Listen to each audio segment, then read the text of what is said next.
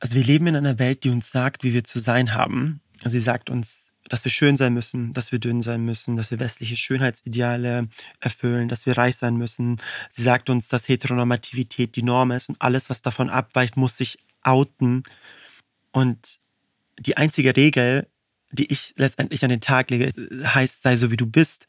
Ja, und überleg dir das eben, wann du es nicht bist.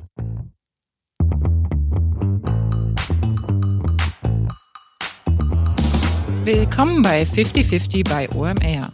Wir sind Kira und Isa und sprechen in diesem Podcast mit unseren Gästinnen darüber, wie wir Gleichberechtigung und eine paritätische Geschlechterverteilung in der Arbeitswelt und darüber hinaus erreichen können.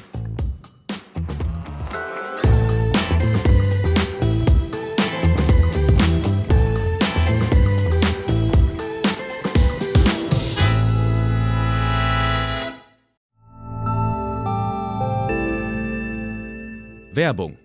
Dein Cloud-Account wurde deaktiviert. Bitte neu anmelden. So oder so ähnlich könnte eine Mail bei dir im Postfach heißen, aber hinter der Webseite, hinter dem Formular steckt kein Tool, sondern ein Phishing-Angriff. Betrüger kommen so an die sensiblen Daten deiner Company und unser Partner SoSafe hilft dir dabei, um das menschliche Sicherheitsrisiko bei Cyberattacken zu minimieren. In den letzten drei Jahren hat nämlich jedes zweite Unternehmen einen erfolgreichen Cyberangriff erlebt und Firmen investieren zwar Zeit und Ressourcen in Firewall und Technik, aber 85% aller Datenschutzvorfälle sind tatsächlich auf den Faktor Mensch zurückzuführen. Und SoSafe hilft durch verhaltenswissenschaftlich fundierten E-Learning, Gamification, intelligenten Angriffssimulationen, Risikoanalysen und Auswertungen dabei eine Human Firewall in deinem Unternehmen aufzubauen. Wenn ihr es testen wollt, auf sosafe.de/omr könnt ihr euch kostenlos für eine eigene individualisierte Phishing-Simulation anmelden. Also einfach mal testen,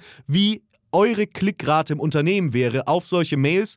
Bisherige Unternehmen hatten da zum Beispiel 30 Prozent. Ihr könnt gucken, ob euer Unternehmen über- oder unterbietet. Alle Infos auf sosafe.de/slash omr.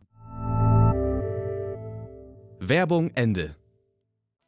Hi Emre, willkommen im 50-50 Podcast. Wir freuen uns total, dass du heute bei uns bist. Vielen herzlichen Dank, ich freue mich auch sehr. Ähm, wir kennen uns schon, aber für alle, die dich noch nicht kennen, stelle ich dich noch mal einmal kurz vor. Du bist Antidiskriminierungsexperte, du arbeitest auch bei Google als Antidiskriminierungsbeauftragter. Ich habe mal den deutschen Titel gewählt und nicht den englischen, das ist ein bisschen leichter. Ähm, außerdem bist du Co-Founder von Octopus und Hope und du bist Speaker, Content Creator und setzt dich auf vielen Ebenen aktivistisch ein. Und auf all diese Bereiche werden wir gleich noch mal ein bisschen en Detail eingehen. Aber zunächst ähm, wollen wir einmal gern von dir wissen, wie es dir geht. Mir geht es heute ganz okay, würde ich sagen. Ja. In meinem Job ist, bin ich sehr häufig mit negativen Emotionen konfrontiert. Und manchmal gibt es Tage wie heute, da hat man sehr viele negative Emotionen mit sehr vielen negativen Emotionsstilen. Es gibt Tage, wo man, ähm, wo es einfach besser geht. Aber heute war wirklich schon sehr viel. Deswegen fühle ich mich so ein bisschen ähm, exhausted, ehrlicherweise, ja. Und das ja. auch noch an einem Montag. Ja, absolut. Wir haben eben schon äh, kurz gequatscht, dass wir den Podcast äh, nehmen wollen, um so ein bisschen runterzukommen. Und ich glaube, wir ähm, kriegen das eigentlich tatsächlich meistens immer ganz gut hin, wenn wir irgendwie abends aufnehmen. Das ist dann so eine ruhige Gesprächsatmosphäre. Und ähm, ja, von daher hoffentlich schaffen wir das heute auch. Bei da bin ich mir sicher. Bei 50-50 geht es ja um Geschlechtergerechtigkeit. Wir sprechen viel über Diversity und fragen am Anfang immer, wann hast du denn das erste Mal bewusst über das Thema Gerechtigkeit nachgedacht? Gab es da bei dir diesen einen Moment? Mm, über Geschlechtergerechtigkeit habe ich mein ganzes Leben nachgedacht. Als ich auch schon klein war, wurde mir als türkisch gelesener Mann gesagt, ich darf nicht mich wie eine Frau verhalten, weil ich männlich bin. Und mir wurde häufig gesagt, ich darf nicht meine weibliche Seite zeigen, meine Ambivalenz zeigen, meine Femininität zeigen, obwohl ich zu Hause nie diese klassischen Geschlechterrollen hatte. Also meine Mutter war immer Mann und hat in Anführungsstrichen das Geld nach Hause gebracht, aber sie war genauso halt Frau und hat uns zu Hause auch äh, gekocht. Ne? Das heißt, für mich gab es diese Geschlechterrolle an sich nicht. Aber was ich gemerkt habe, ist, dass eben Geschlecht eine Variable ist, die dazu führt, dass wir äh, nicht gleichberechtigt behandelt werden. Ja? Weil sobald wir uns außerhalb diesen Geschlechternormen bewegen, erleben wir einfach viel Benachteiligung. Bei mir war es in meiner Ambivalenz, also wo mir gesagt worden ist, du darfst nicht äh, weiblich sein. Bei meiner Mutter, wie es ist als alleinerziehende türkische Frau mit Migrationsbiografie, wurde gesagt, du bist äh, eigentlich eine Frau, dein der Inhalt sollte darin sein, dass du einen Ehemann und einen Partner findest. Und sie hat sich dem auch widersetzt und gesagt, ich mein Lebensinhalt ist aktuell für meine Kinder da zu sein. Und da hat sie auch damals schon sehr viel Gegenwind bekommen. Sehr viel Gegenwind.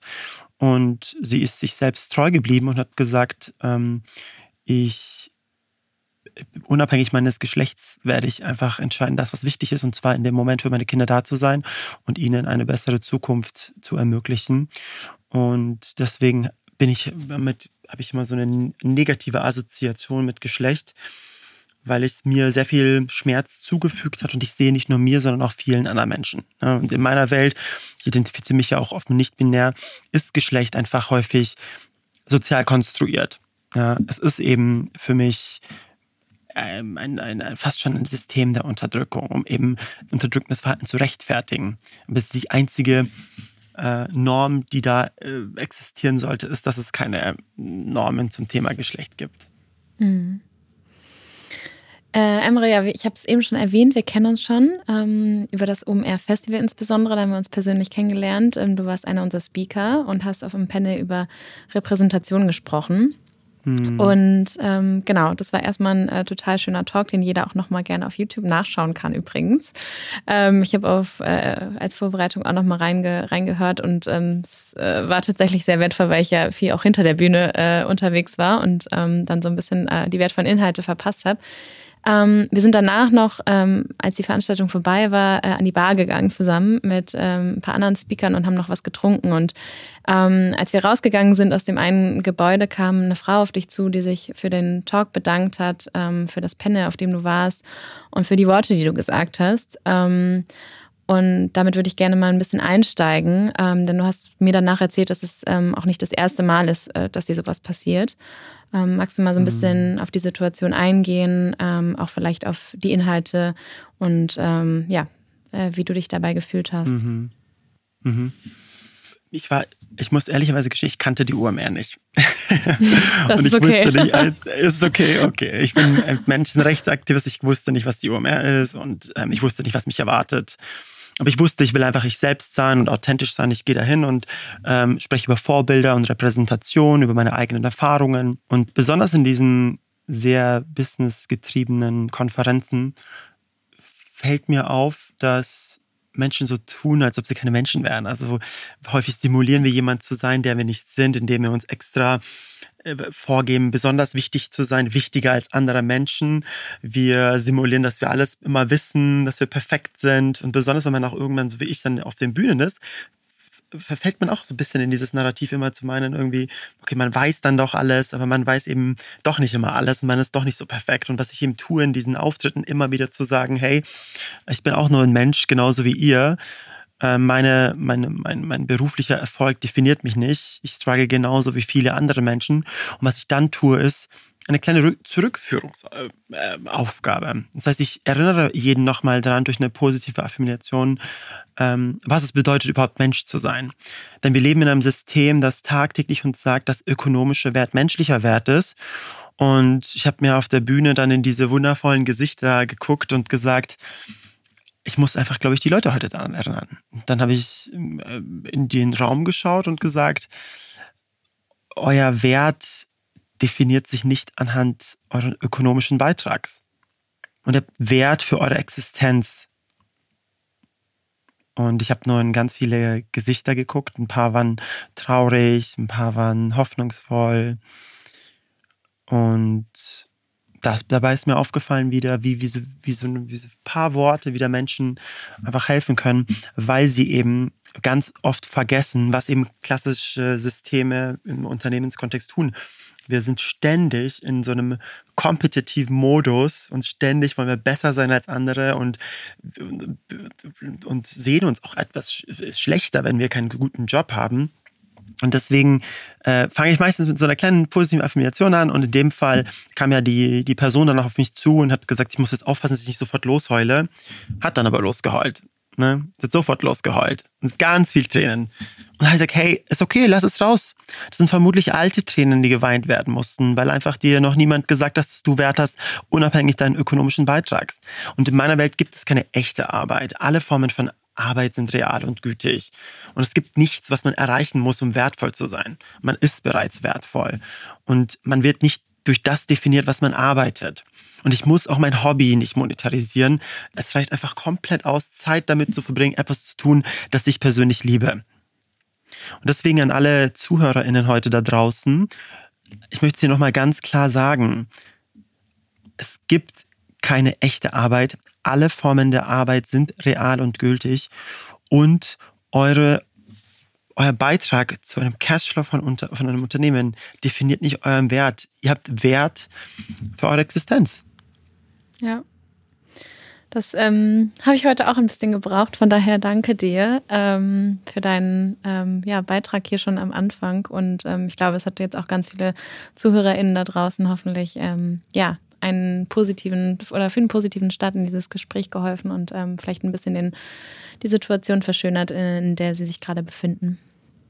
Ich finde auch ganz wichtig, was du sagst. Ähm, du hast ja gesagt, früher war dir das nicht so bewusst, dass dein Wert nicht der ökonomische Wert ist, den du beiträgst.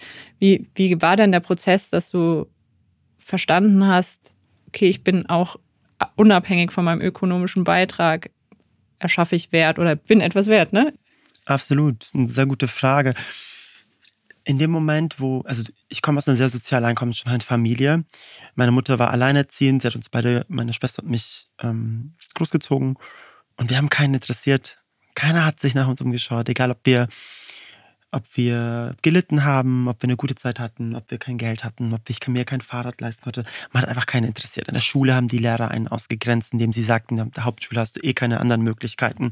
Im privaten Umfeld, ähm, wenn ich zu meinen Freunden gegangen bin, wussten wir schon irgendwie, das Damo ist das Damoklesschwert der Perspektivlosigkeit über uns. Aber wir alle haben halt in der Situation gelebt. Und wenn wir A gesagt haben, haben wir auch keinen interessiert. Also wenn wir gesagt haben, der Lehrer diskriminiert uns oder der Lehrer macht etwas, was eigentlich nicht in Ordnung ist oder auch im Berufskontext, ich wurde gemobbt, einfach keinen interessiert. Das ist, weil man eben äh, keinen ökonomischen Wert hat. Und in dem Moment, wo ich beruflich einfach mich auch verstellt habe, ich habe mich einfach, ich habe alles Türkische an mir abgelegt, alles Migrantische, alle meine komplette Migrationsbiografie abgelegt, meine komplette Queerness, meine Ambivalenz, meine Nichtbinarität, ich habe es abgelegt um dieser perfekte Mensch zu sein, der ich aber nicht war. Und das waren Jahre voller Versteckspielen, das waren Jahre voller Ausgrenzung, das war Jahre voller Schmerz. Aber ich habe diesen Schmerz nicht geteilt, weil ich dachte, ich habe Wert, wenn ich eben mich, mich, mich selbst unterdrücke. Und irgendwann wurde ich mein eigener größter Mobber. Immer wenn ich gesagt habe, ich versuche diese Ambivalenz zu zeigen in der Arbeit, wenn ich dann HR-Manager war und wollte vielleicht mal einen Nagellack tragen, habe es nicht gemacht. Wenn ich ähm, traurig war, ja, Verletzlichkeit ist ja auch eine große Führungsstrecke. Wenn ich, sobald ich Verletzlichkeit zeigen wollte, habe ich es nicht gemacht, weil ich dachte, okay, die, es wird nicht, es wird in dieser Gesellschaft nicht akzeptiert und angesehen und das wurde es auch nicht. Ja. Und irgendwann hatte ich dann äh, nachdem ich mich so verstellt habe, ökonomischen Erfolg. Ich habe äh, sehr gute Jobs bekommen. Ich habe eine sehr steile HR-Karriere gemacht und die ging dann so gut, dass mich die größten Konzerne der Welt abgeworben haben. Auf einmal haben sie mich angefragt, ich wurde auf LinkedIn permanent äh, angeschrieben nach Jobs. Und als ich dann ökonomischen Erfolg hatte, und das war für mich unter anderem ein Job bei Adobe oder bei Google zu bekommen, habe ich meinen Mund aufgemacht ich habe mich getraut zu sagen, ich habe ich es jetzt finanziell geschafft, aber jetzt sage ich euch, was, was, was das mit mir gemacht hat. Wenn jemand diskriminiert wurde, habe ich weggeschaut. Ich habe, wenn mich jemand diskriminiert hat, habe ich das auch zur Seite gelegt. Wenn jemand, äh, wenn jemand mich auf meine prekären Familienverhältnisse angesprochen hat, was arbeiten deine Eltern, habe ich das geleugnet bei den Unternehmen, die permanent sagen, ja, sei doch dein authentisches Selbst und bring wir sind ein psychologisch sicherer Arbeitsplatz. Und warum? Weil auch viele Unternehmen einfach mir das nicht erlaubt haben, indem sie zum Beispiel immer wieder nicht auf ihre Kommunikation achten oder wenn Unternehmen sich äh, als besonders divers darstellen, aber nichts gegen Diskriminierung vorgehen. Und das ist dann alles immer so eine, so eine Phrase, die ich ja dann auch in meiner Antidiskriminierungsarbeit immer wieder jetzt aufdecke, zu sagen, wenn ihr über Diversity, Vielfalt und Gleichberechtigung sprecht, dann sprecht doch bitte darüber, was passiert, wenn jemand eben mich zum fünften Mal misgendert oder wenn jemand zum Beispiel diskriminierend ist oder wenn jemand sexistisch ist, homophob ist. Ja, hm. für mich ist, für mich wird das alles ähm, wenn, wenn diese ganzen Diversity-Initiativen leere Buzzwörter, wenn man keine Sanktionen, äh, wenn keine Sanktionen drohen, eben bei mehrmaligen absichtlichen Verstoß. Mhm. Und dann ist mir aufgefallen, okay, jetzt bin ich etwas in dieser Gesellschaft. Ich rede jetzt darüber, ich spreche über meine, äh, ich spreche für die Menschen, die keine Macht, die keine Beziehung, die keine Lobby haben. Und ich habe auch beim Impact of Diversity Award gesagt, den ich vorletzte Woche gewonnen habe, zu den Leuten, ich bin eure Lobby. Ihr habt keine Lobby, aber ich bin eure Lobby. Ich stehe für eure Rechte ein. Und ich gebe euch eine Stimme an Orten, wo ihr meistens keine Stimme habt. Wow. ich musste auch gerade nochmal Gedanken sortieren. Also, da ist so viel drin gewesen. Ähm, erstmal danke fürs, fürs Teilen deiner Geschichte, ähm, die du ja auch ähm, ja, öffentlich teilst und auch ähm, auf Bühnen und, und sozusagen bei LinkedIn darüber erzählst ähm, und total berührend. Mich würde nochmal ja, interessieren, wie du, wie es geschafft hast, wenn du diese Momente beschreibst, ähm, in denen du eigentlich komplett alles abgelegt hast, also alles, was irgendwie Emre ausmacht, um jemand anderes zu sein. Ähm, wie hast du dann diese transformative Kraft gefunden? Weil wenn man dich jetzt sieht und ähm, dich jetzt kennenlernt, dann bist du selbstbewusst, ähm, du bist total offen, du glänzt, du ähm, kommst mit Leuten direkt in Kontakt, du gibst Leuten ein gutes Gefühl. Also ähm, sozusagen von den Menschen, den du beschreibst. Ich meine, das ist natürlich auch irgendwie nur ein Stück weit äußere Fassade und äh, wir kennen uns nicht so gut, dass ich irgendwie in dein Inneres reinschauen könnte und, und jetzt sozusagen weiß, wie es innen drin aussieht. Aber ähm, ja, wie, wie hast du das geschafft? Ähm, ich finde es ganz, ganz bewundernswert.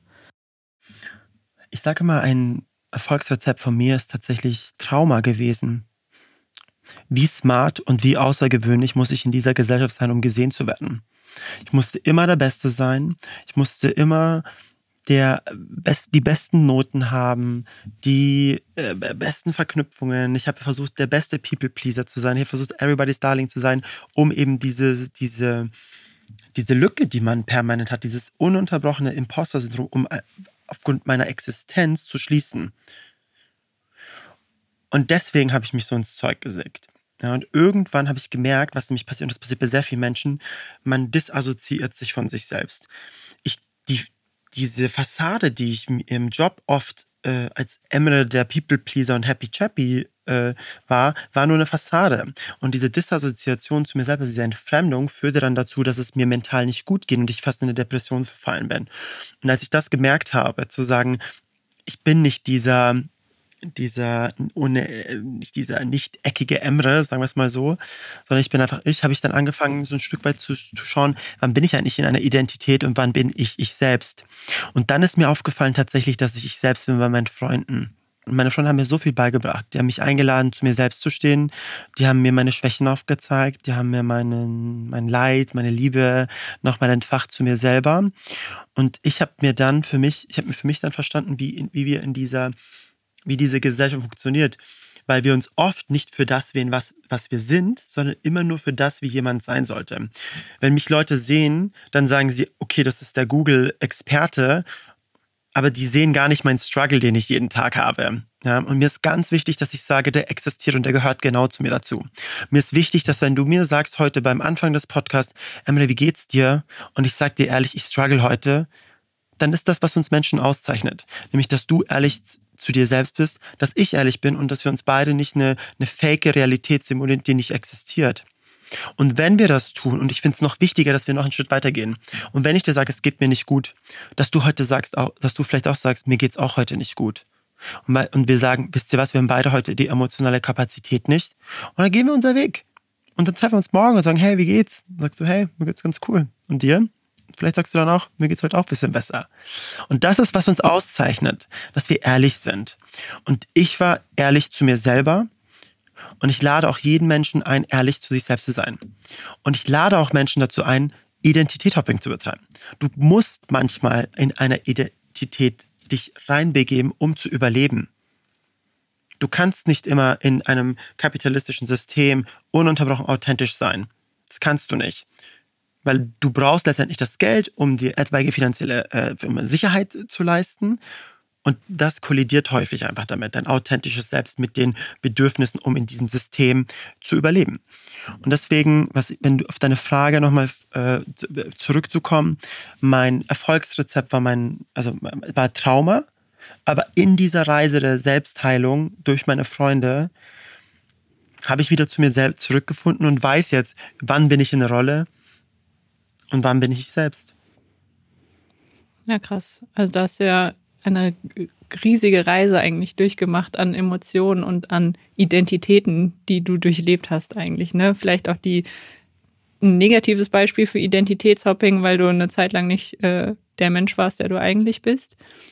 Aber ich finde es ja respektvoll, wie du wieder zu dir zurückgefunden hast.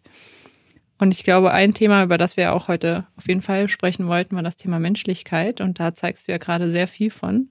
Du bist ja auch sehr nahbar und lässt Emotionen zu. Und ich finde, das macht ja auch Menschen aus. Und das machen wir alle viel zu wenig. Ähm, und ja, wie, wie schätzt du Menschlichkeit für dich ein? Was bedeutet das für dich und was hat das für einen Stellenwert in, in deinem Leben? Also Menschlichkeit ist für mich die Fähigkeit, Mitgefühl, Verständnis und Empathie für andere zu empfinden. Was meine ich damit konkret? Zum Beispiel bei euch auf dem OMR-Festival. Ich kannte euch ja alle nicht. Und da war eine Kollegin von euch, die hat 50-50, glaube ich, mitorganisiert. Ich weiß gar nicht, ob ich das sagen darf, aber ich sag's jetzt einfach. Klar, Lena. Lena. So, ich, ich habe mich so verliebt in sie. Super nette Person. Hat so viel Herzblut reingesteckt. Aber ich habe gesehen, wie nervös sie ist auf einmal. So. Ich habe gemerkt, die ist so völlig so, oh, ich weiß nicht, ob alles klappt. Und dann hat sie so nach links, nach rechts. Und ich kenne dieses Gefühl. Und dann denkst du, wow, this shit is burning. was ich gemacht habe, ich habe es gesehen. Ich habe ihre Hand gehalten. Ich habe gesagt, komm, wir machen jetzt eine kleine Atemübung. Warum mache ich das? Weil ich ihre Menschlichkeit sehe. Ich sehe nicht, dass sie die OMR-Person ist, die mich irgendwie mitgebucht hat. Ich sehe nicht sie als Stage Manager oder Geschäftsführer. Ich sehe einfach sie mit ihrem Struggle in dem Moment und ich bin da und ich sehe, hey, ich kann irgendwas Gutes gerade weitergeben. Und das ist für mich Menschlichkeit, dass wir gegenseitig einfach Mitgefühl füreinander haben. Und damit meine ich nicht Verständnis, weil zwischen Mitgefühl und Verständnis ist nochmal ein unterschiedlich, ein großer Unterschied. Im queeren Aktivismus sagen mir viele Menschen, ich verstehe dich immer nicht, Emre. Aber du wirst mich nie verstehen, weil du nicht durch das gegangen bist, durch was ich gegangen bin. Aber was du zeigen kannst, ist Mitgefühl. Weil du willst geliebt werden und ich will geliebt werden. Ich will eine coole Zeit haben, du willst eine coole Zeit haben dann lass uns doch auf der minimalsten Ebene treffen. Und zwar, das sind die Gefühle, ein Gefühl der Zugehörigkeit. Ne? Und jedes Mal, wenn wir eben in diesen, egal wo wir sind, sehen, dass jemand zum Beispiel ein bisschen Mitgefühl braucht oder ein bisschen Zuneigung, dann finde ich das wichtig, dass, dass wir das auch machen. Und das ist ein Job, für mich eines meiner größten Karrierebooster gewesen. Aber ich war immer ehrlich. Und ich habe immer gesehen, wenn Leute gefragt haben, es war mir egal, ob es ein Vice President ist, es war mir egal, ob es ein äh, Teammanager ist. Ich bin immer hingegangen und habe genau das gebracht. Und was ist dann passiert? Und was passiert nämlich dann, wenn du wirklich mit einem Mitgefühl und Verständnis und Empathie auf Leute zugehst? Die Leute verstehen das und sie akzeptieren das. Und du bist auch ehrlich und offen, weil du eben aus einer Position von Sicherheit kommst, weil du mit dir selbst schon rein bist. Und das hat mir so einen krassen Karrierebooster gegeben, weil ich immer meine Meinung gesagt habe, mit auf einer empathischen und verständlichen und mitfühlenden Art und Weise. Zu Vice Presidenten, zu denen es wahrscheinlich gar keiner sagen würde, die dann mich wiederum in irgendwelchen Meetings fünf Minuten vor irgendwelchen riesen Audienzen zitieren für das, was ich mal beim Essen gesagt habe. Ja. Und das ist so für mich, für mich so menschlich sein, ja, weil die Personen sind auch nur Menschen. Und äh, ich würde das gerne so ein bisschen äh, jeden mitgeben, weil der Mensch ist per Definition nicht kompetitiv und nur konkurrenzdenkend, ja. Ich glaube, dass die Systeme, in denen wir uns befinden, sei es Schulsysteme, zum Beispiel die Schulnoten, äh, die diesen, diesen Competitive Approach fördern, wie Schulsysteme, Notensysteme, äh, dass das uns an, also uns konditioniert wird und wir, dass wir das wieder verlernen müssen im Job. Ja. Und das macht uns dann beruflich erfolgreicher. Genau. Du hast ja gerade auch ganz viel über Empathie gesprochen. Man hat ja viele Menschen im Umfeld und man weiß, die einen sind empathischer als die anderen. Findest du, man kann Empathie lernen? Also ich glaube, dass generell alle Menschen äh, grundsätzlich erstmal empathisch sind. Ja, wenn du mal ein Kind dir anguckst, die, die Kinder sind, die gehen aufeinander zu, die spielen, sie unterstützen sich. Ja, und irgendwann auf der Reise hast du die Kapazität, dir anzutrainieren und anzulernen, dass du eben äh, Wert hast, wenn du individualistisch denkst, wenn du ähm, Konkurrenzverhalten an den Tag legst. Und ich glaube, ganz vieles äh, antrainiert. Ich glaube, dass wir Menschen generell, äh, wenn wir so mal so Jag Jäger und Sammler uns so weit zurückgehen, dass wir schon immer in Tribes waren, dass wir schon immer Community und Zugehörigkeit aus der aus, aus, aus uns und aus also, und Liebe aus dem aus dem Gesellschaftsgefühl gezogen haben. Ich glaube nur, dass wir halt in den Systemen, in denen wir sind, das verlernt haben. Und ich glaube, dass Empathie dort eine eine ganz normale menschliche Kondition ist. Ich glaube, dass wir, dass einige Menschen es verlernen auf dem Weg. Und ich sehe auch ganz viele Menschen, die wieder empathisch werden, weil sie zum Beispiel durch einen Schicksalsschlag in der Familie gesagt haben, Mensch, ich bin, ich bin ja doch mehr als mein Job und ich bin ja doch mehr als der Experte auf dem Gebiet. Ja, und ich glaube, dass durch, viele persönliche Schicksalsschläge auch man Empathie wieder lernt, weil es einfach so eine richtige Realitätsklatsche für viele ist. Ja, und, und das nochmal erinnert, was wir eigentlich aufgegeben haben in der Reise, ähm, um eben in diesem System erfolgreich zu sein. Du redest auch von dem System. Ähm, ich würde mal gerne einmal von dir wissen, oder beziehungsweise ähm, du hast auch mal gesagt, dass deine Vision ist, eine Welt zu schaffen, äh, in der sich jeder zugehörig fühlt ähm, und dass das System vielleicht das gerade auch nicht so zulässt. Ähm, hast du Ideen, wie die Vision erreicht werden kann? Und ähm, du arbeitest ja zum Beispiel auch bei Google. Ähm, wie trägst du mit deiner Arbeit dazu bei und was können vielleicht auch andere Unternehmen in diese Richtung tun? Also wir leben in einer Welt, die uns sagt, wie wir zu sein haben. Sie sagt uns, dass wir schön sein müssen, dass wir dünn sein müssen, dass wir westliche Schönheitsideale erfüllen, dass wir reich sein müssen. Sie sagt uns, dass Heteronormativität die Norm ist und alles, was davon abweicht, muss sich outen. Und die einzige Regel, die ich letztendlich an den Tag lege, heißt, sei so wie du bist. Ja, und überleg dir das eben, wann du es nicht bist. Und diese Systeme, in denen wir uns befinden, das können Familienkonstrukte sein, das können Schulsysteme sein, das kann die Arbeitsleben sein, es kann, kann die Fashion-Industrie sein, die mir sagt, wie ich mich zu kleiden habe als männlich gelesene Person. Das sind Systeme, die mir tagtäglich immer wieder mich von mir selbst separieren. Und ehrlich gesprochen ist vieles in unserer, in unserem Everyday Life vorprogrammiert. Und wir sind gar nicht so frei, wie wir immer denken, dass wir sind. Ja? Und ich möchte die Leute daran erinnern, was wir einfach auf der Reise auch aufgegeben haben. Weil in dem Moment, wo du halt ein Stück weit dieser Freiheit zurückforderst, zum Beispiel jetzt bei mir im Queer-Aktivismus, wird gesagt, wir sind so viel, ja, muss das jetzt sein, dass du eine sexuelle Orientierung wie eine Monstranz vor dir hältst. Du musst dich outen ich muss mich vor einem System outen, das mich nicht mal am Anfang gefragt hat, ob ich queer bin oder heterosexuell. Es wird angenommen. Es wird gesagt, du bist heterosexuell und du bist türkisch gelesener Mann. Das sind deine Attribute. Have fun with it. So. Und irgendwann muss man das ähm, zurückfordern. Und was ich eben tue, ist durch meine Arbeit immer wieder die Menschen daran zu erinnern, machst du etwas, weil du das selber machen möchtest oder weil du glaubst, dass du das machen musst. Und das sind so Fragen, die ich immer wieder auf meiner Reise stelle und die Leute wissen gar nicht, wie sie mit dieser Art, mit dieser Fragestellung umgehen können, weil sie nicht wissen, was wirkliche Freiheit bedeutet. Und in meiner Antidiskriminierungsarbeit sehe ich das häufig, ja. Also oft ist es so, dass Leute sich in diesen Systemen sich befinden, gesagt haben, okay, ich komme aus einem high-kompetitiven Umfeld, ich musste immer der Beste sein, ich musste vielleicht über Leichen gehen und nutzen, benutzen dann eben diese Instrumente, die sie, die ihnen einen Vorteil verschafft haben in bestimmten Gesellschaftsformen im Unternehmen. Und da braucht es eben Antidiskriminierungsexperten oder Experten, die sich solchen Dynamiken bewusst sind, um da Sprache zu finden. Ja, zu sagen, was ist Gaslighting, was ist eine Microaggression, was ist das, wie schaut Vergeltung aus, wie schaut es aus, wenn du äh, wenn du andere diskriminierst, um eigenen Vorteil zu erlangen. Und oft wissen wir gar nicht, dass wir auch, dass, dass wir Opfer von diesen Maßnahmen sind. Und da braucht es halt Leute wie mich, die sich das dann anschauen und dann dem eine Sprache geben. Das ist so ein bisschen wo ich herkomme. Also ich komme einmal aus der fachlichen Sicht und sage, ich kann, ich bin ermittelnde Person. Antidiskriminierungsbeauftragte klingt immer so sehr romantisch teilweise, aber ich bin ermitt, ermitteln, ermittelnde Person. Ich ermittle bei Fällen von sexueller Mobbing, Diskriminierung, Vergeltung und das seit zehn Jahren. Ich gucke mir jegliche Fälle an, jegliche Machtdynamiken an und versuche Sprache zu finden, wo es oft keine Sprache gibt. Und ich versuche auch Täter und Opfer gleich zu behandeln in einer neutralen Position. Der Mensch ist nicht böse. Kein Mensch ist böse. Nur auf diesem Auf dieser Reise hat diesen Menschen jemanden das beigebracht, dass sie glauben, dass der einzige Weg, Wert zu haben, jener ist, toxische Verhaltensweisen zu emulieren. Ja.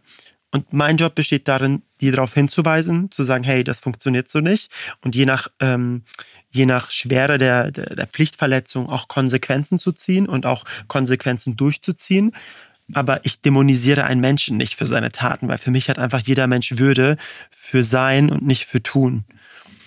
Und deswegen äh, komme ich auch darauf zurück, dass ich sage, ich möchte eine Welt erschaffen, in der jeder Mensch zugehörig ist. Weil wenn jeder Mensch Würde hat, nur für, für die Existenz und nicht für das Tun, dann hat man so eine Art Mitgefühl und Mitleid, weil eben viele Menschen einfach nur gelernt haben, dass sie Wert haben, wenn sie, wenn sie ein Stück weit sich selbst aufgeben, toxische Verhaltensweisen, die null mit menschlichen Verhalten zu tun haben, emulieren und dann sie, äh, dann sie auf super seltsame Art und Weise auf andere draufstülpen. Das wird den Menschen für mich nicht gerecht. Und deswegen, ähm, ja, möchte ich, möchte ich eben durch diese Maßnahmen die Menschen einladen, eben zu sich selbst zu stehen. Ich dämonisiere keinen, aber ich gehe auch klar vor, faktisch und fachlich, wenn ich sehe, dass eben einer dieser Machtdynamiken ähm, Anwendung findet. Du sagst ja in allem, dass wir auf dem Weg lernen oder auch verlernen. Also wir, wir haben böses, böses Verhalten in Anführungszeichen gelernt, Empathie verlernt und ähm, mit deiner App Octopus setzt du ja schon bei den Kindern an. Ähm, wie kam es zu der App und was ist das Ziel? Genau, wir haben eine, also wir entwickeln aktuell eine App, mithilfe derer Eltern feststellen können, welche Vorurteile und Stereotypen Kinder haben und bieten dann Tipps und Tricks an, wie man diese abbauen kann. Und auf die Idee bin ich gekommen, als ich viele Vorträge gehalten habe zum Thema Aufklärung und Diversity. Bei Menschen oft, die sehr privilegiert sind und wo ich mir dachte, ändere ich jetzt wirklich eine Verhaltensweise? Vorurteile und Stereotypen sind schon so gefestigt, sind schon 30 Jahre, 40 Jahre das schon reproduziert. Wie kann ich diesen Teufelskreis auch durchbrechen?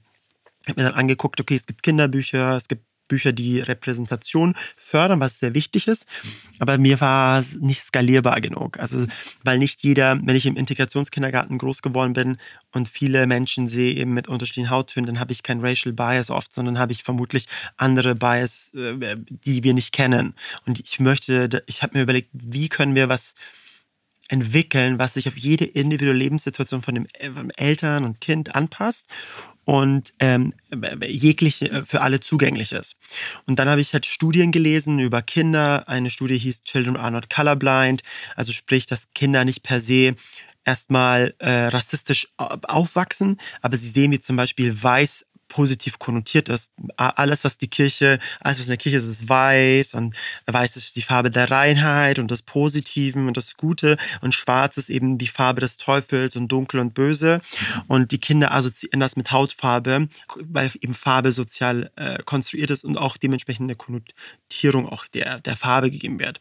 Und so lernen halt Kinder ähm, ununterbrochen, wie die Welt strukturiert ist. Also sie, sie versuchen dieses kognitive Puzzle, wie zum Beispiel, wenn sie in ein Flugzeug einsteigen und dann sieht die kleine Tochter immer nur männliche Piloten, dann hat das zum Beispiel bei uns in den Spielen gesagt, ja, Basma kann keine Pilotin werden, weil wir, äh, weil wir im Cockpit nur männliche Piloten gesehen haben. So.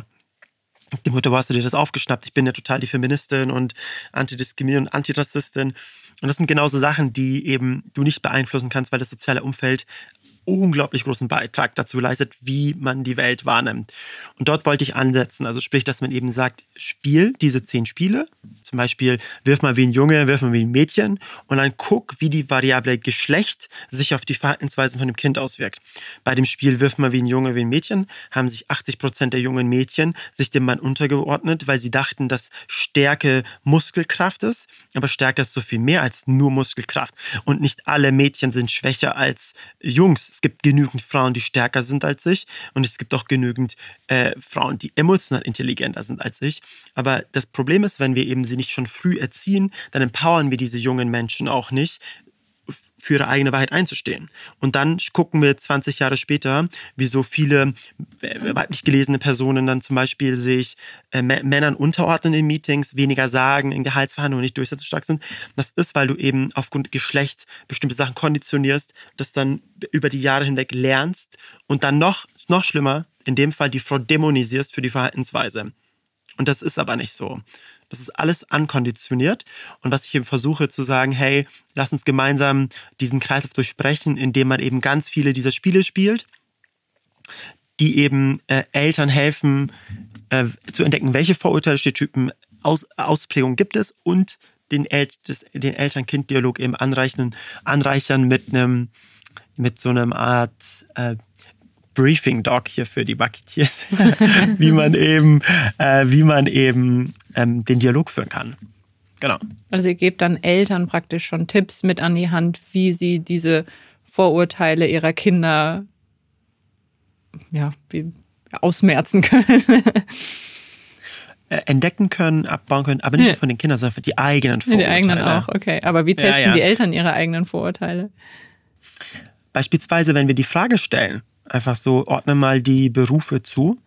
Ja, ordne mal die Berufe zu und dann merkt man, oh oh, mein Kind sortiert auf einmal alle äh, weiblich konnotierten Berufe Frauen und alle männlich konnotierten Berufe Männern und auch dann den Div, zum Beispiel der schwarzen, schwarzen Person und so weiter. Dann ist das, wenn so eine starke Ausprägung ist, ja. dann ist es oft eine Reflexion auch für die Eltern, sagen, okay, vielleicht sollte ich mal aufpassen, wie ich Rollenbilder vorlebe. Ja. Und es gibt auch Eltern, die sauer werden. Also es gibt, es gibt Eltern, die sauer werden und sagen, das kann alles nicht sein. Und diese Spiele haben wir nicht ähm, selbst entwickelt, sondern wir haben sie alle mit Lehrern, mit Kindergärtnern, mit, mit Verhaltenswissenschaftlern, haben sie ausgewertet, um zu gucken, ob wir selbst Bias mit reingebracht haben. Und deswegen äh, merkst du dann, okay, das triggert auch viele Eltern dann. Aber am Ende des Tages geht es halt nur darum, hey, egal wer es dem Kind beigebracht hat, guck einfach, hinterfrag das. Ja. So. Ja, eine total wertvolle Arbeit schon bei den Kindern anzusetzen, weil ich glaube, was du schon gesagt hast, man kann irgendwie noch so viel feministische, wertvolle Arbeit dann auch zu Hause leisten. Also auch wenn man zum Beispiel schon sehr, sehr weit ist, aber ähm, ich meine, jeder hat irgendwie seine Flecken. Und ähm, außerdem äh, gibt es dann nochmal das Umfeld vom Kindergarten, von der Schule und irgendwie von äh, externen Umwelteinflüssen. Und ähm, ja, das nochmal so aktiv irgendwie auch zu thematisieren, auch wenn man vielleicht schon denkt, dass man es ähm, ganz gut vorlebt alles, ähm, ist, glaube ich, total wichtig, gerade bei den Kleinen. Lass uns noch mal über ein anderes ähm, Projekt von dir sprechen, ähm, denn äh, ja, du bist, äh, du machst, du widmest dich ganz, ganz vielen Themen und ich habe dich auch irgendwie schon mal gefragt, wie ähm, das überhaupt alles funktioniert. Aber ähm, du hast mir auch gesagt, dass du natürlich irgendwie auch mit Menschen zusammenarbeitest und ähm, ja irgendwie da gut ähm, den Überblick behältst. Und ein Thema ist zum Beispiel Hope. Ich hoffe, ich spreche es richtig aus. genau, das ist eine empathische KI und genau, KI ist ja auch gerade in aller Munde und ja, äh, Big in Business und du hast eine empathische KI mitentwickelt. Ähm, magst du uns darüber mal ein bisschen was erzählen? Genau, ich habe sie mitentwickelt. Ich war so als äh, Experte mit involviert in diese, in diese äh, Dialoge. Hintergrund ist folgender, und zwar Opfer von sexueller Belästigung, Mobbing, Diskriminierung, Vergeltung melden Fälle nicht. Also es gibt unglaublich viele Fälle, ähm, die nicht gemeldet werden oder wo Opfer sich keine Hilfe suchen und ununterbrochen, besonders am Arbeitsplatz, sich dem aussetzen. Und jetzt sind wir dem Ball von, äh, Beispiel von sexueller Belästigung. Die Dynamik ist, eine, ist sehr oft eine sehr ähnliche. Und zwar als erstes wird die Schuld bei sich selbst gesucht. Also gesagt, ja, vielleicht war ich ja äh, mitschuldig und vielleicht bin ich das ja. Dann wird sich so langsam Personen anvertraut und gesagt, ja, hey, ich habe, ähm, mir ist da was vorgefallen, ich weiß nicht, ob das so stimmt. Dann kriegt man, wenn es gut läuft, vielleicht auch den guten und richtigen Ratschlag von Freundinnen. Und dann, dann hat man den Mut, es zu melden. Und dann sagt der Gesetzgeber, aber der Fall ist schon viel zu spät. Da kann man ja gar nicht mehr aufmachen. Zwei Jahre. Und ganz häufig sind diese Fälle mit Scham verbunden und es ist leichter, mit einer Maschine über sowas zu sprechen, als mit einem Menschen. Und diese Maschine oder diese, diese künstliche Intelligenz soll eben Opfern von Mobbing und Diskriminierung und sexuelle Belästigung helfen, den Fall zu schildern, soll helfen, das zu kategorisieren, soll helfen, mit Videos äh, Sprache zu finden für Situationen, wo einfach einem die Sprache häufig fehlt. Ne? Und dadurch kam halt die Idee, also ich wurde angesprochen, dass, sie, dass die Firma sowas macht. Und ich meinte dann, hey, ich habe da so ein Projekt, was ich im Kopf hatte. Ich merke, da macht Deutschland noch viel zu wenig. Und so kam die Idee dann mit, dass ich da einfach unterstütze, die KI mit äh, Wissen anzureichern. Weil ich meine, wenn man sich auch die aktuellen Zahlen anschaut zum Thema Antidiskriminierung, auf einer Antidiskriminierungsstelle des Bundes, da werden dann, weiß nicht, da werden dann 4000 Fälle telefonisch oder 8000 Fälle registriert. Und anhand dessen werden dann Studien rausgegeben von so vielen Menschen in Deutschland, wo ich dann sage, das hat null Signifikanz. Ja, und das verzerrt total durch die geringe Anzahl der Menschen, die das melden, zur Relation die Wahrnehmung von Rassismus und Diskriminierung. Aber eine KI kann das ja ändern, weil, weil sie ja wirklich im Hintergrund schaut, okay, was beschäftigt gerade so die Leute in dem Bereich. Und so kam die Idee und äh, so habe ich auch äh, Wissen mit reingebracht, um zu sagen, lass uns da die Antidiskriminierungsarbeit vorantreiben, ein bisschen in Deutschland. Super wertvoll. Mir kommt da gerade, wir waren vor drei, vier Wochen im Urlaub und da haben sich mehrere Leute über einen Fall, ich glaube, ein Koch aus München, wo jetzt auch so ähm, sexualisierte Gewaltfälle aufkamen. Und da habe ich nur so am Pool nebenbei mitgehört. Und da haben mehrere gesagt, ja, aber warum fällt den Frauen das dann jetzt irgendwie 20 Jahre später ein? Und warum sagen die das denn nicht vorher?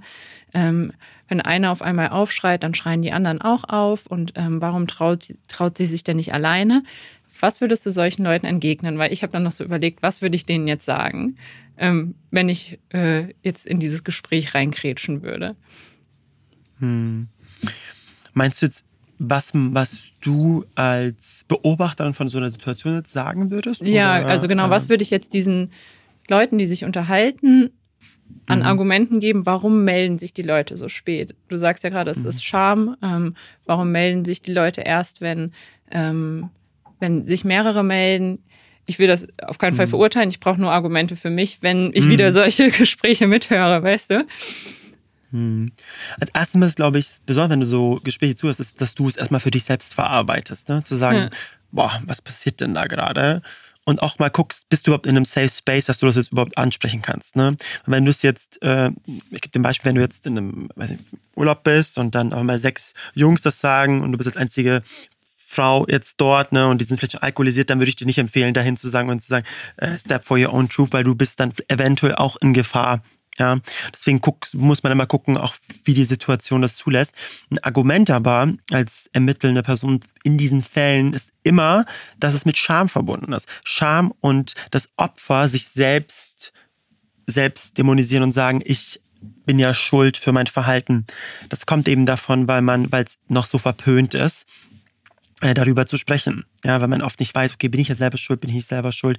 Aber faktisch ist, dass es nicht darauf ankommt, äh, wie du, was die Absichtserklärung der Person war, die, weshalb du dich schlecht gefühlt hast, sondern immer, wie es bei dir angekommen ist. Also it's not about intent, it's about impact. Und das zweite ist, dass eben Scham und Angst häufig ein Gefühl sind bei solchen Situationen, die mitbegleiten. Und eben, dass man dass dann, nachdem man aufgesprochen hat, ganz viele Frauen sich ermutigt fühlen, auch darüber zu sprechen. Ja, wir leben halt in patriarchalischen Strukturen und dort ist die, ist die nicht einladend ist für Frauen eben sowas zu thematisieren.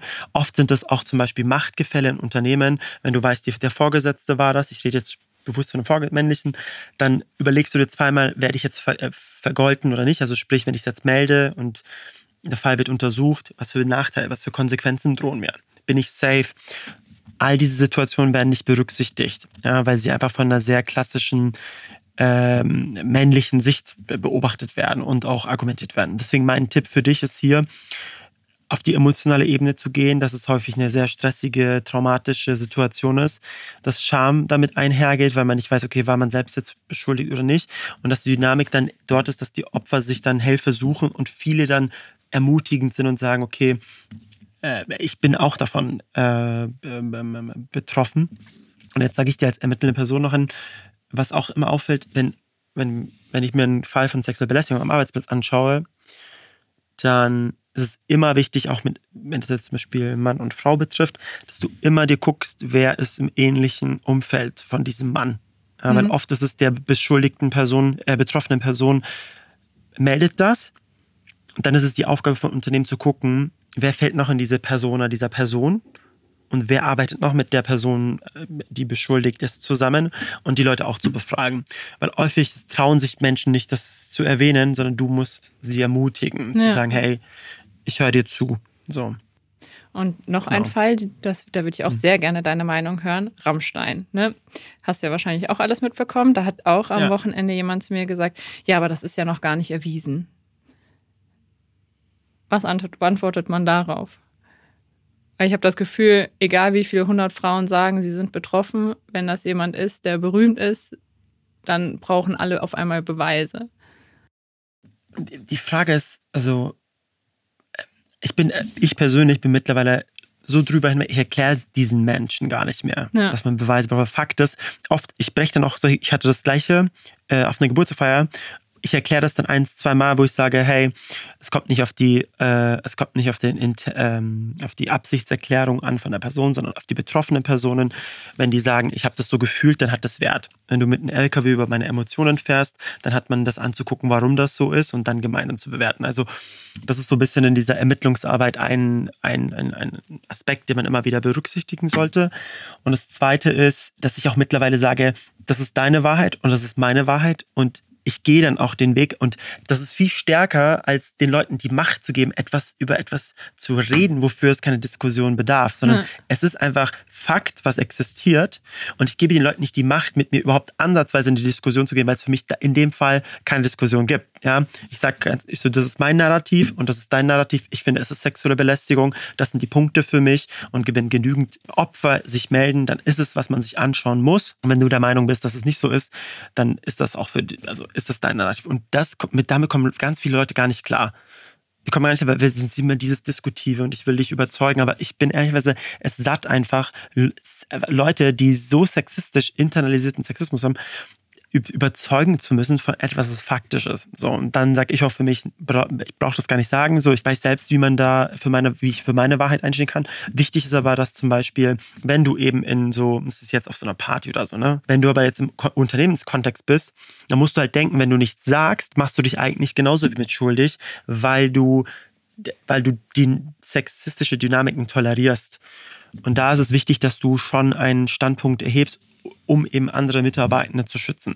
Aber in so Partys, wenn Leute angetrunken sind, dann bin ich auch teilweise so satt, einfach denen das zu erklären, lasse ich auch sein. Also deswegen gibt es da kein Allerheilmittel für dich. Für mich ist wichtig, dass du dich selbst schützt, auch vor diesen ganzen negativen Emotionen, damit du einfach viel sachlicher und fachlicher dahingegen argumentieren kannst. Ja. Danke dir. Ähm, ich meine, solche Situationen gibt es ja wahrscheinlich auch oft im Unternehmenskontext, was du eben schon angesprochen hast. Und ähm, viele Unternehmen haben ja leider keinen Antidiskriminierungsbeauftragten. Ähm, was würdest du da irgendwie vorschlagen? Weil es gibt viele kleine Unternehmen, die sich das eventuell noch nicht leisten können und irgendwie auch vielleicht, ähm, ja, oder auch teilweise leider nicht die Relevanz sehen, äh, noch nicht. Wenn du jetzt eine betroffene Person siehst oder ähm, auch einfach irgendwie andere Personen, die vielleicht was beobachten, ähm, an welche Person sollte man sich wenden? Weil es gibt ja auch einfach Hierarchien, es gibt Machtgefälle, es gibt vielleicht auch die Scham, die wir eben schon angesprochen haben. Wie kann man Antidiskriminierungsarbeit auch in solchen Kontexten irgendwie ein bisschen fördern? Mhm. Also grundsätzlich sollte jedes Unternehmen eine AGG-Beschwerdestelle haben. Das ist so die erste Anlaufstelle.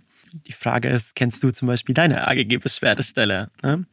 Und dann wird's, ich muss nicht darauf antworten, aber ganz viele kennen es nicht. Ganz viele kennen das nicht und sie existiert. Das ist manchmal eine Person, die das nebenbei noch so ein bisschen macht oder äh, den Hut jetzt hat, aber äh, faktisch ist, sie sollte existieren. Das ist eine Empfehlung auch vom äh, Gesetzgebenden. Und deswegen ist erstmal die Frage für sich selbst, okay, existiert sowas im Unternehmen? Wenn ja, wo kann ich mich hinwenden? Falls dann äh, sowas nicht existiert, den Vorschlag zu erbringen, ich möchte eine Vertrauensperson im Unternehmen platzieren, da muss man auch kein Antidiskriminierungsexperte sein. Also wichtig ist, dass man erstmal eine Struktur schafft. Und wichtig, bevor man überhaupt Strukturen schafft, muss man auch akzeptieren, dass sowas existiert. All, wir leben in einer ähm, teilweise misogenen, patriarchalischen Gesellschaft, rassistischen Gesellschaft. Man legt nicht alles ab, wenn man die magischen Türen des Unternehmens betritt. Die sind so internaliert, die existieren. Ja.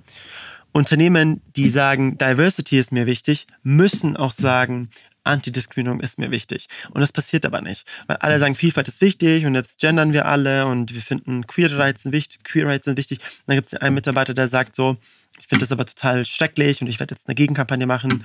Und ihr seht, okay, das ist sehr rassistisch, das ist sehr queerfeindlich. an wen wendet man sich da? Und oft, oft macht, macht, also viele Unternehmen machen dagegen nichts. Aber das ist genau da, wo du sagen müsstest, hey, wir sind da. Die Unternehmen, in denen ich gearbeitet habe, das heißt Google oder Adobe, sind meines Erachtens nach so ein äh, äh, kulturreiches Unternehmen. Und es funktioniert auch, weil die alle genau wissen, dass es so eine Rolle gibt, ja. Auf einmal haben ganz viele Interesse zu lernen, wie man gendert und auch mhm. äh, zu lernen über Frauenrechte oder über äh, Rassismus und Antischwarzrassismus und so weiter. Weil du eben auch sagst, wir sind ein diskriminierungsfreier Bereich und es gibt Leute, die sich das angucken, wenn du diskriminierst. Deswegen, also mein Tipp für Unternehmen, die das noch nicht haben, ist erstmal zu erkundigen, habt ihr das wirklich nicht? Ja. Und wenn die Aussage kommt, ja, bei uns existiert keine Diskriminierung, dann zu hinterfragen, ist es wirklich so? Weil ein Unternehmen ist, äh, ist kein magischer Ort, wo das alles nicht, nicht stattfindet, sondern das wirklich zu akzeptieren, dass auch sowas existiert. Und dann, äh, und dann halt nicht loszulegen mit der Antidiskriminierungsjourney. Also es gibt super viele ähm, gute Online-Ressourcen. Man kann zum Beispiel Hope auch nutzen äh, für die AGG-Stelle, um einfach mal zu searchen, wie schaut sexuelle Belästigung, Mobbing, Diskriminierung aus. Und dann ähm, da Unterstützung anzubieten. Ja, vielen Dank dir. Wir reden jetzt schon ewig und ich glaube, wir könnten noch lange weiterreden. Ja. ähm, zum Abschluss stellen wir immer die Frage, was wären denn deine Top 3 Ideen, um dem Ziel 50-50, also mehr Gleichberechtigung und Repräsentation in deinem Fall näher zu kommen? Auf jeden Fall Antidiskriminierungsarbeit voranzutreiben. Wenn wir sagen, 50-50 ist mir wichtig, dann müssen wir auch eine Stelle anbieten, wo man auch melden kann, wenn Leute absichtlich manipulativ diskriminierend sexistisch sind. Ja? Also man muss, wenn man sagt, ich möchte Gleichberechtigung, dann muss man auch ähm, Strukturen Strukturen schaffen, wo Menschen sich auch melden können und sich beschweren können, wenn eben etwas passiert im Unternehmen, was gegen Gleichberechtigung geht. Ich glaube, das Thema Geschlechtersysteme an sich, also Binarität und ähm, das binäre Geschlechtersystem an sich ist ein großes Hindernis für äh, die Gleichberechtigung, weil wir immer noch in unserer Gesellschaft alles nach Mann und Frau unterteilen. Und ich glaube, dass ähm, mit, dem, mit dem binären Geschlechtersystem auch ein Stück weit diese, diese Ungleichberechtigung kommt. Deswegen würde ich tatsächlich empfehlen, dieses binäre Geschlechtersystem auch abzuschaffen. Und es gibt schon Modelle und Möglichkeiten. Und es gibt auch äh, Systeme, die schon existiert haben. Auch ein ganz spannender ganz spannender Bereich, über den man, glaube ich, einen eigenen äh, Podcast starten könnte. Und ich glaube, dass man zum Schluss wirklich, wenn man eben Gleichberechtigung in der Arbeitswelt erzeugen möchte, dass man eben genauso über die Rechte von Frauen sich Gedanken macht, darüber lernt, was für äh, was, wieso die Frau heute in der Position ist, in der sie ist, nämlich in einer, äh, in einer Position, die eben dem Mann unterliegt, in sehr vielen gesellschaftlichen Geschichten. Ja. Beispielsweise heute habe ich in der Kantine mit einem Kollegen gesprochen, der war so, über, so geschockt, dass noch nicht mal vor 50 Jahren die Frau aus, aus Evolutionsgeschichte ist das, ein, das ist eine Millisekunde, dass die Frau vom Mann die Bestätigung braucht, äh, um arbeiten zu gehen. Ja. All diese Sachen wissen Männer viel oft nicht, ja, dass wir dass wir erst eine Millisekunde gerade mal Gleichberechtigung anstreben. Und deswegen ist mir wichtig, dass viele nochmal über, äh, über Frauenrechte auch lernen und auch sich dahingehend weiterbilden. Lieben Dank, Emre. Das hat ähm, großen Spaß gemacht und ähm, ja, war sehr wertvoll, glaube ich, für den Podcast. Und ähm, lieben Dank für deine Zeit und äh, das Menschsein und all das, was du hier heute mitgebracht hast. Und deine Affirmation. Das war sehr wertvoll für den Einstieg. Genau. Vielen Dank. Wir machen noch eine kleine Affirmation zum Ende. Sehr gut, ja? sehr gerne. Also an alle ZuhörerInnen da draußen und an euch beide im Podcaststudio. Ihr habt Wert unabhängig euren ökonomischen Beitrags. Und mir ist ganz wichtig, dass ihr das verinnerlicht. Vielen Dank. Danke dir. Danke dir. Ja, das war mal wieder eine sehr tolle Podcast-Aufnahme. Ähm, eigentlich schon zu erwarten, weil wir ja Imre schon kannten. und ähm, genau irgendwie auf dem Festival schon äh, wir direkt eine gute Connection hatten, sage ich mal. Ähm, mir hat echt äh, ja einfach gefallen, wie er über Menschlichkeit gesprochen hat und ähm, diese menschliche Komponente einfach sehr in den Fokus gerückt hat. Oftmals reden wir hier auch im Podcast über eher harte Themen wie irgendwie Frauenquote oder ähm, Ehegattensplitting, also auch strukturelle Themen. Ähm, und ja, nochmal so den Menschen in den Fokus zu rücken, äh, ist dabei total wichtig, weil letztendlich sprechen wir über Menschen und setzen uns für Menschen ein. Und ähm, ja, es war sehr berührend. Ja, fand ich auf jeden Fall auch. Und ich glaube, ich nehme am meisten mit, immer mal wieder einen Schritt zurückzugehen, nicht auf mein, nicht nur auf meinen ökonomischen Wert zu schauen, sondern auch zu schauen, dass ich als Mensch wert bin und Wert schaffe. Und ja, das ist so das, was mich am meisten bewegt hat und wo ich wahrscheinlich auch im Nachhinein mal wieder am meisten drüber nachdenken werde. Große Challenge für uns alle heute. ja. Und ja, wie immer, wenn euch gefällt, was wir hier machen, abonniert uns gerne auf den bekannten Plattformen oder schreibt uns euer Feedback auf LinkedIn. Wir freuen uns. 50-50 bei OMR. Der Podcast für eine paritätische Geschlechterverteilung in den Führungsetagen der Wirtschaft und Gleichberechtigung in der Arbeitswelt sowie darüber hinaus. Dieser Podcast wird produziert von Podstars bei OMR.